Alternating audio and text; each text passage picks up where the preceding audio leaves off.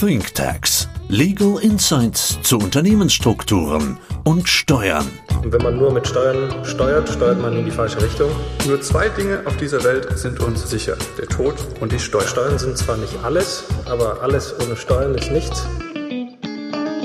Herzlich willkommen zu einer neuen Folge ThinkTax. Mein Name ist Hendrik Grosse und heute ist bei mir Christoph Hübner im Studio.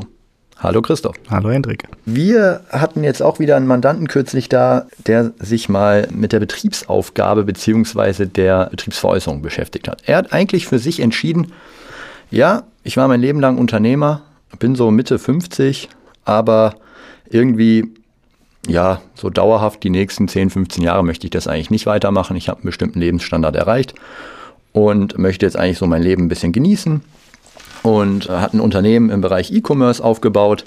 Eigentlich überhaupt keine Angestellten, also eigentlich seine komplette persönliche Arbeits- und Lebensleistung, die da drin steckt. Und sagt, ja, ich möchte es eigentlich beenden und ähm, den Lebensmittelpunkt vielleicht auch perspektivisch ins Ausland verlagern. Sagt mir doch einfach mal, was ist denn da steuerlich zu beachten? Und ich spiele das einfach mal an dich rüber. Mhm. Ja, vielen Dank. Also bei ihm ist ganz entscheidend, in welcher Rechtsform er sein Unternehmen führt. Hier gibt es eigentlich zwei Bereiche, die man groß unterscheiden muss. Einmal ist er in der Form eines klassischen Einzelunternehmens, trifft man heute eigentlich relativ selten an, oder in der Personengesellschaft strukturiert, das heißt hier insbesondere eine GmbH und Co. KG. Okay. Und aber soll uns nicht abhalten, wir spielen einfach mal beide vor. Das andere Pendant wäre natürlich, das Unternehmen wird in Form einer Kapitalgesellschaft geführt, da insbesondere die GmbH zu nennen. Also bei einem Einzelunternehmen oder Personengesellschaft, wenn er jetzt sein gesamtes Unternehmen an einen Erwerber verkauft, dann unterliegen natürlich auch diese Einkünfte der deutschen Einkommensteuer. Und vielleicht einen kurzen Exkurs in dem Zusammenhang. Es wird immer, das ist jetzt eine Betriebsveräußerung und Betriebsaufgabe, wo ist da eigentlich der Unterschied? Ja, bei der einen, bei der Betriebsveräußerung verkaufe ich das ganze Unternehmen an einen. Und bei der Betriebsaufgabe verkaufe ich eventuell an mehrere oder behalte mir sogar noch einen Teil der Wirtschaftsgüter zurück, zum Beispiel ein Pkw oder sowas. Das wäre eine Betriebsaufgabe. Die steuerlichen Folgen sind aber für beide Fälle genau gleich. Okay, das heißt, steuerlich macht es keinen Unterschied, ob der Unternehmer jetzt sagt, ah, ich habe da einen Erwerber, an den verkaufe ich das Unternehmen und der führt es fort. Oder der Unternehmer sagt, na, da will ich mich gar nicht mit beschäftigen, Prozess, gibt vielleicht mehrere Interessenten, da habe ich keine Lust drauf. Ich stelle das Unternehmen ein, sprich, verkauf einfach alles, was das Unternehmen hat, stell den Betrieb ein, wie du gesagt hast, entnehmen vielleicht ein paar Wirtschaftsgüter in mein Privatvermögen, aber sorg eigentlich dafür, dass dieser betriebliche Organismus aufhört zu existieren. Genau. Das macht keinen Unterschied. Genau. Okay. So. Und jetzt ist die Frage, also das ist eine ganz normale Regelbesteuerung. Jetzt ist es natürlich so, jetzt habe ich in einem Jahr dann, dann natürlich eine extreme Ballung von Einkünften, weil in dem Jahr wird es natürlich durch den Veräußerungsgewinn extrem nach oben geschoben. Und hier gibt es jetzt zwei Formen der Begünstigung und hier ist jetzt vor allem das Alter des Unternehmers ganz wichtig. Weil die gelten nämlich beide nur, wenn ich das 55, also wenn ich 55 Jahre alt bin. Oder dauernd berufsunfähig, was er jetzt hier im vorliegenden Fall nicht ist, aber ich muss mindestens 55 Jahre sein, um überhaupt eine Begünstigung zu bekommen. Okay. Und die erste Begünstigung, es gibt dann einen Freibetrag bei dem Unternehmensgewinn. Der beträgt maximal 45.000 Euro, wird aber auch wieder abgeschmolzen, soweit der Veräußerungsgewinn 136.000 Euro übersteigt. Das hört sich jetzt nicht viel an, ist es auch nicht. Ist der Veräußerungsgewinn für sein Lebenswerk nämlich höher als 181.000 Euro, bekommt er keine steuerliche Begünstigung mehr. Okay, das heißt, das ist also mehr für kleinere Betriebe relevant und hilft uns hier eigentlich nicht weiter. Nein. Das heißt, wir sind nach wie vor an dem Punkt, dass wir sagen, okay, du hast eine Regelbesteuerung und ja, der Gewinn unterliegt der Einkommensteuer. Oder haben wir jetzt noch eine Norm vergessen? Nee, es gibt noch eine weitere Norm und das ist der sogenannte hälftige Steuersatz. Der ist für ihn sehr spannend weil im Rahmen des hälftigen Steuersatzes kann ein Veräußerungsgewinn bis zu 5 Millionen Euro, was glaube ich hier eher die, die Größenordnung ist, in der man so landen wird, steuerlich begünstigt werden. Wie funktioniert das? Also wenn ich 5 Millionen Veräußerungsgewinn habe, einfach um bei dem Maximalbetrag zu bleiben, habe ich eine Einkommensteuerbelastung in der Spitze von 45 Prozent. Plus Zuschlagsteuern, also Solidaritätszuschlag und gegebenenfalls Kirchensteuer. Jetzt wird gesagt, Darauf wenden wir einen sogenannten hälftigen Steuersatz, weil früher war es mal die Hälfte, heute sind diese Hälfte aber 56 Prozent.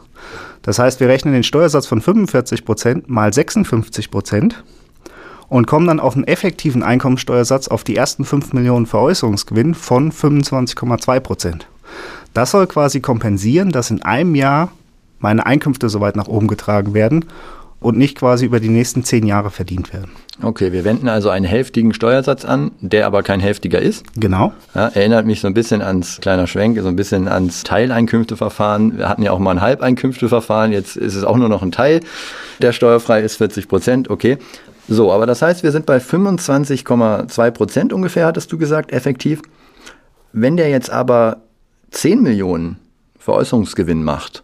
Genau. Der Fall, dann werden die ersten 5 Millionen mit diesem hälftigen mhm. Steuersatz besteuert. Das heißt, darauf habe ich 25,2 Prozent effektiv. Und die nächsten 5 Millionen unterliegen ganz normal in der absoluten Progressionsspitze bei 45 Prozent der regulären Einkommensbesteuerung. Okay, also das kann dann da doch schon deutlich, deutlich ins Geld gehen.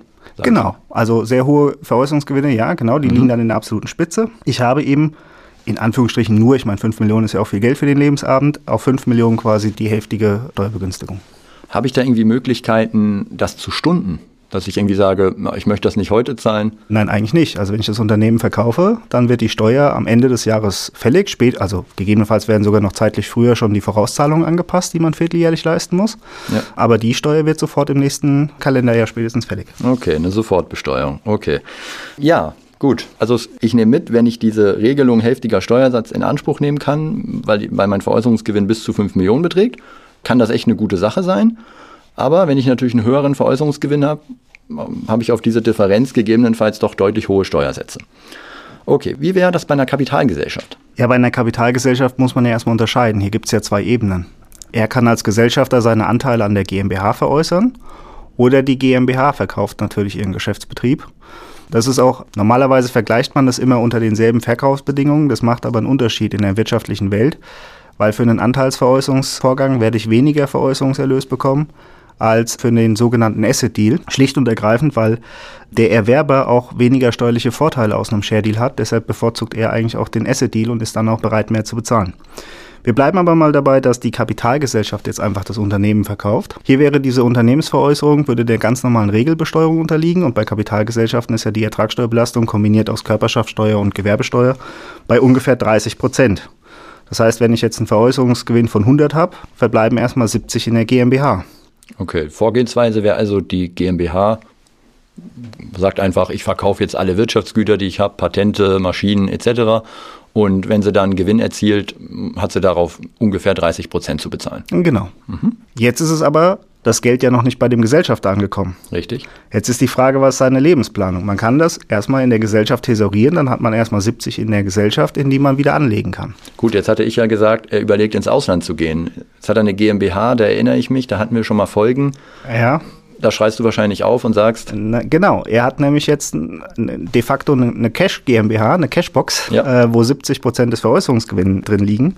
Und wenn er jetzt wegzieht, kommt natürlich die Wegzugsbesteuerung zum Tragen. Das heißt, er würde quasi einen fiktiven Verkauf der GmbH-Anteile besteuern.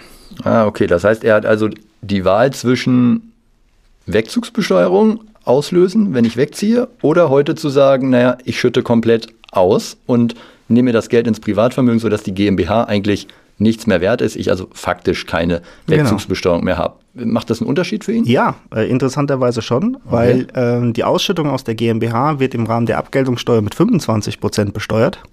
Währenddessen im Rahmen der Wegzugsbesteuerung ja das von dir schon angesprochene Teileinkünfteverfahren zur Anwendung kommt. Mhm. Und bei dem Teileinkünfteverfahren habe ich eine Einkommensteuerbelastung von 27 Prozent. Das heißt, wenn er die GmbH leer schüttet, bevor er wegzieht, spart er quasi 2% auf die, hier im gebildeten Beispiel, auf die 70. Hm, okay. Wäre es eine Option für ihn, vielleicht zu sagen, na, ich schenke die GmbH einfach an meine Tochter? Könnte das ein Weg sein? Vor oder nach dem Verkauf? Lass uns vielleicht über beides reden. ähm, da sagen wir erstmal, sagen wir erstmal, nee, er hat jetzt verkauft und in der GmbH ist nur Geld und sagt, oh, ich löse eine Wegzugsbesteuerung aus, weil das wollte er auch machen. Er wollte das Unternehmen aufgeben, er will das Unternehmen nicht an seine Kinder ja übergeben. Er sagt einfach, okay, die GmbH hat nur Cash. Und Spannend, ja. Ging früher mal. Heute mhm. kriege ich natürlich keine Erbschaft und schenkungssteuerliche Begünstigung mehr. Wir hatten das schon mal oft. Verwaltungsvermögen, mhm. wird auch nochmal kommen in einer weiteren Folge, dass man Ja. sich mal intensiv mit dem Verwaltungsvermögen auseinandersetzt. Aber es macht ja keinen Unterschied, ob ich Geld auf dem Bankkonto habe und das steuerpflichtig übertragen muss oder ob ich Geld in einem GmbH-Mantel haben muss. Da sagt der Gesetzgeber ja auch dann auch zu Recht, naja, warum soll ich jetzt die GmbH-Anteile 100% steuerfrei stellen? Das heißt, da würde natürlich Erbschaft und Schenkungssteuer Ja. anfallen. Okay, er kriegt da also keine Begünstigung, also ist das auch keine Option. Ja, vielleicht noch zu der, zu der weiteren Alternative. Er schenkt vorher an die Tochter und die verkauft dann das Unternehmen. Dann sind die GmbH-Anteile dem Grunde nach begünstigt, aber durch den Verkauf des Unternehmens könnte eine, eine Behaltensfrist, ein Behaltensfristverstoß vorliegen. Das heißt, auch in dem Fall könnte es sein, dass rückwirkend Erbschaftssteuer ausgelöst wird. Ah, okay, also bei der Erbschaftssteuer haben wir hier auf jeden Fall in beiden Fällen ein Problem. Das ist keine Option für ihn. Es bleibt also für ihn so, dass er sich überlegen muss, okay, brauche ich das Geld sozusagen, ja, oder brauche ich es nicht? Aber wenn er damit ins Ausland geht, weil das in der GmbH lässt, hat er die Wegzugsbesteuerung ausgelöst. Also eigentlich hat er die Option nicht und müsste eigentlich sagen, ja komm, ich will es eh aufgeben, ich liquidiere es und hole mir auch das Geld komplett raus und dann bin ich frei, auch im, im Wegzug danach. Ganz genau. Alles klar, das klingt doch sehr gut. Das werden wir ihm so vorstellen. Und vielen Dank, dass du da warst, dass wir darüber sprechen konnten. Und bis zum nächsten Mal. Sehr gerne. Vielen Dank.